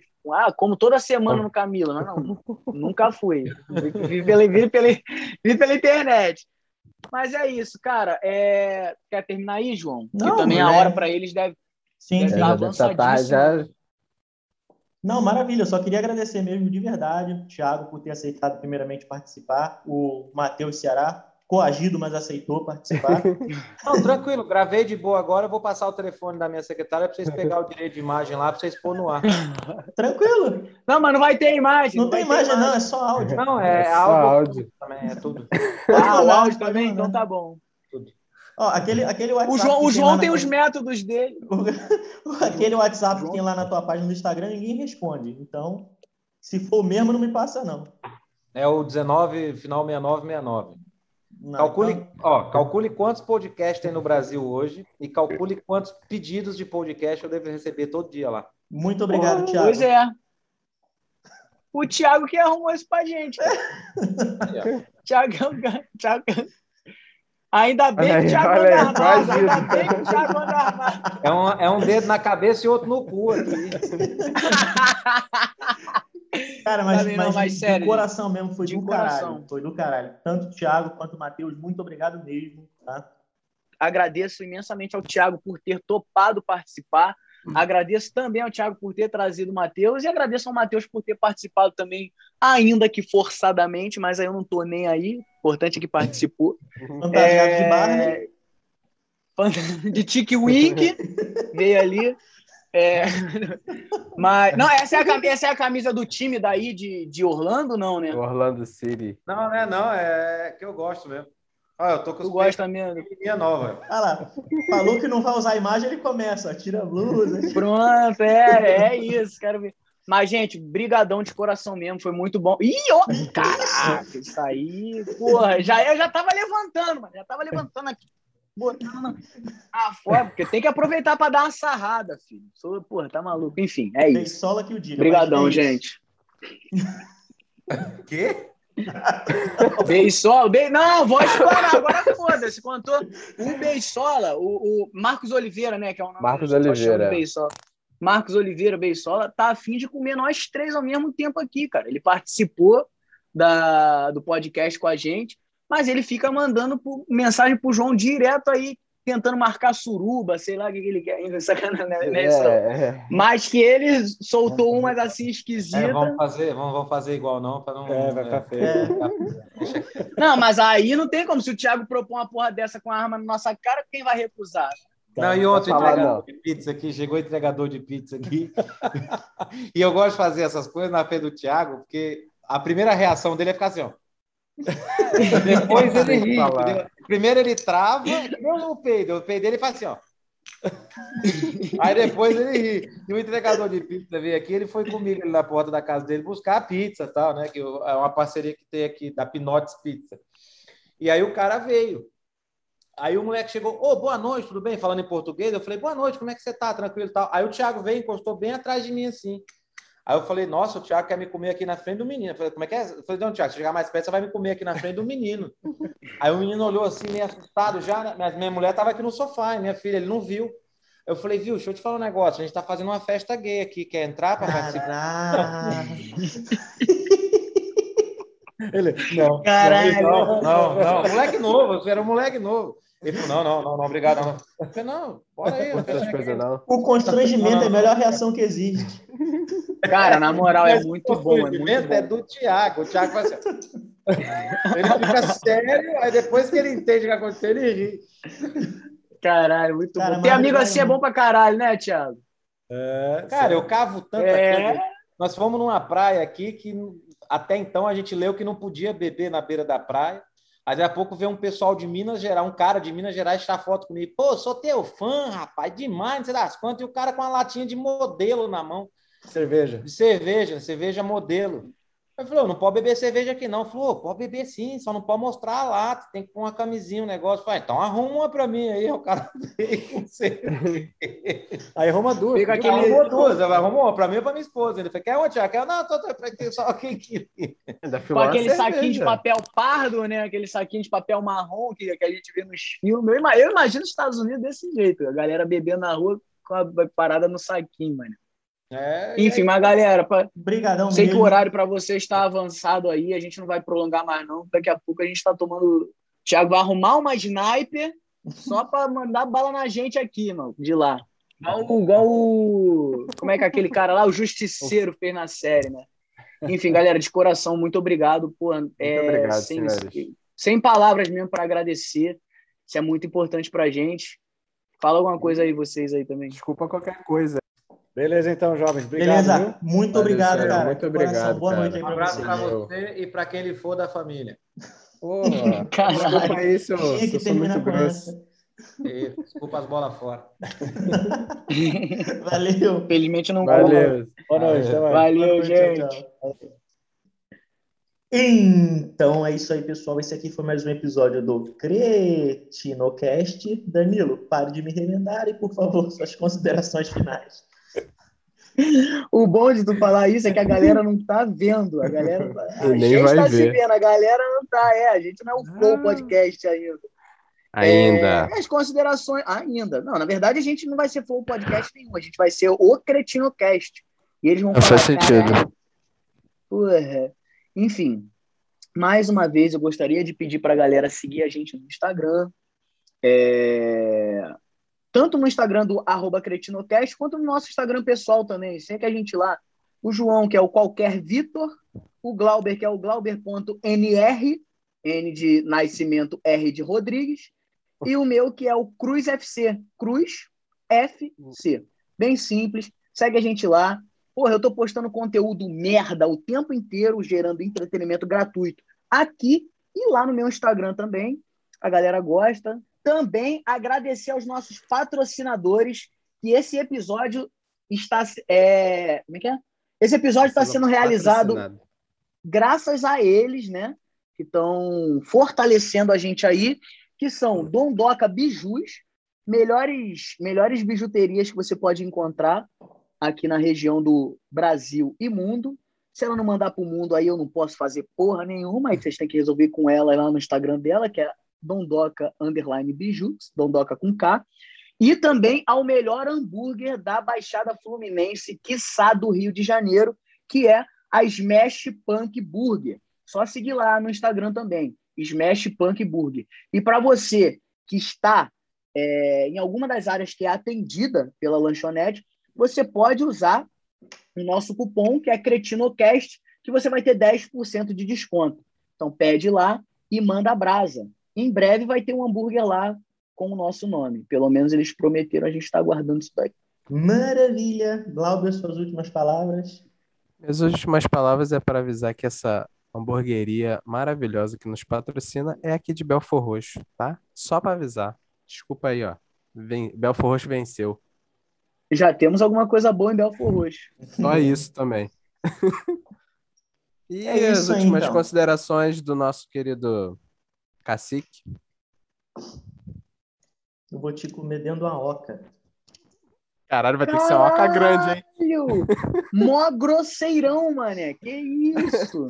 Vai ter que ser Perdeu uma a oca linha. grande, hein, irmão? Soca na oca. O, o gran- o grande vai ser o oco que ele vai deixar em tu, moleque.